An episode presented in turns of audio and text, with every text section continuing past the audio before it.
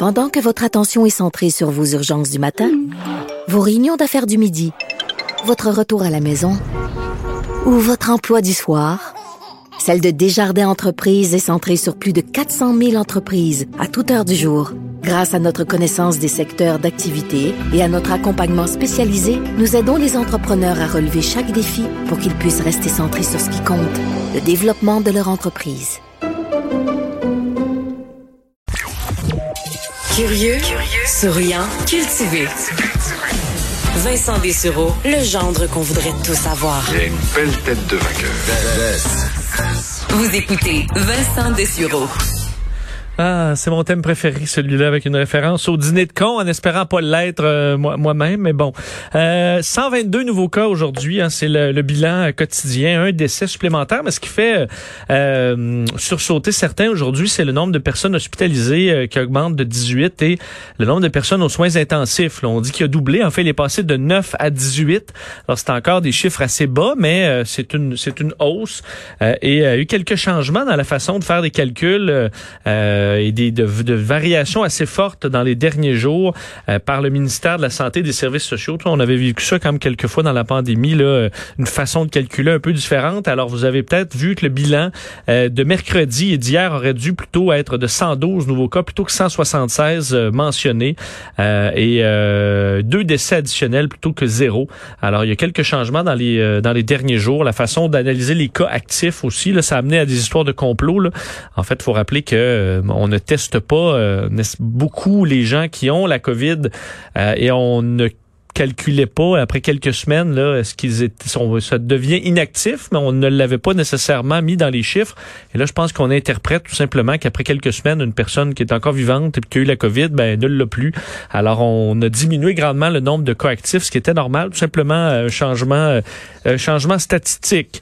Euh, un mot sur les grands travaux qui sont attendus à Montréal du tunnel Louis-Hippolyte Lafontaine pour ceux qui restent dans cette partie de Montréal Schlaga euh, en fait de tout dans cette secteur de Montréal sont inquiets depuis plusieurs années des travaux qui doivent arriver, qui doivent être interminables. On parle de quatre ans de bordel à Montréal.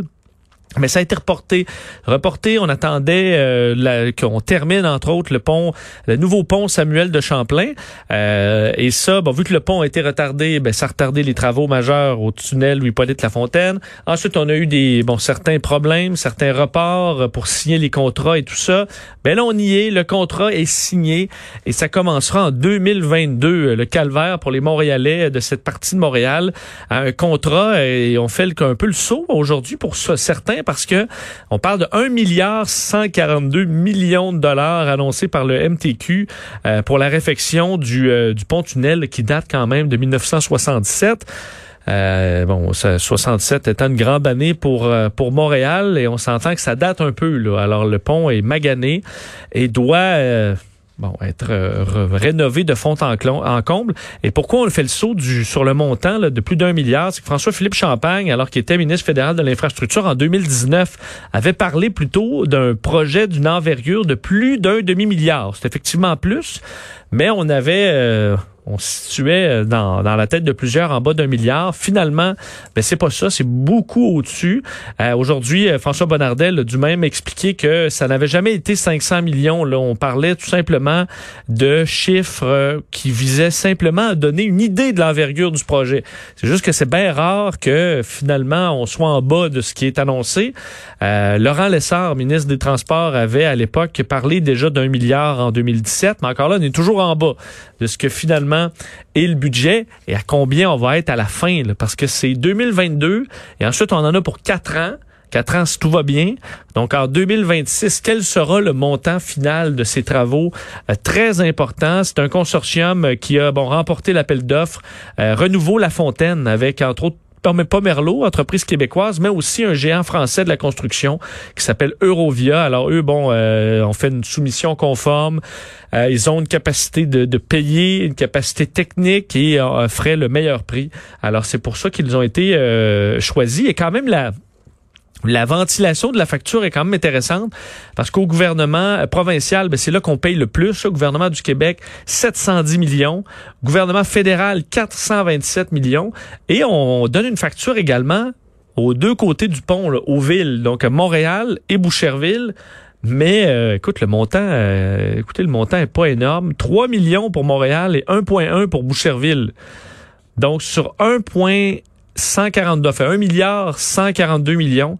Montréal va payer 3 et Boucherville 1,1. Alors c'est vraiment des grands projets payés par les euh, bon les, gouvernements euh, et fédéral. Alors, ça amènera des entraves majeures. On sait que c'est au moins deux des six voies fermées en tout temps. Puis là, on dit au moins. Là, on parlait même à moment donné de fermer carrément un tunnel sur deux. Il y en a un qui va dans un sens, un dans l'autre, de jour comme de nuit, pendant au moins deux ans.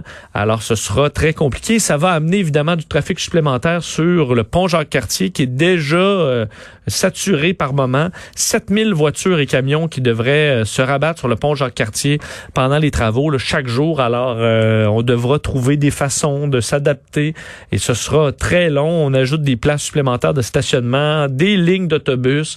Vous vous rappelez que ces travaux, là, je vous disais nécessaires, en 1967 quand même, le pont-tunnel, ça permettra de rajouter 40 ans de durée de vie au pont-tunnel. Alors, c'est quand même pas négligeable. La reconstruction des murs, de la voûte, la chape de béton, réparation de l'acier d'armature qui a été endommagé au fil des ans par le sel de déglaçage, évidemment, installation d'un nouvel éclairage au DEL euh, et de meilleures caméras de surveillance, amélioration de la ventilation aussi, de la protection incendie. Alors, une facture de 1 milliard 142 millions euh, qui arrivera dans les prochaines années et qui va euh, ben, rendre nos matins un peu plus pénibles pour les Montréalais jusqu'en 2025.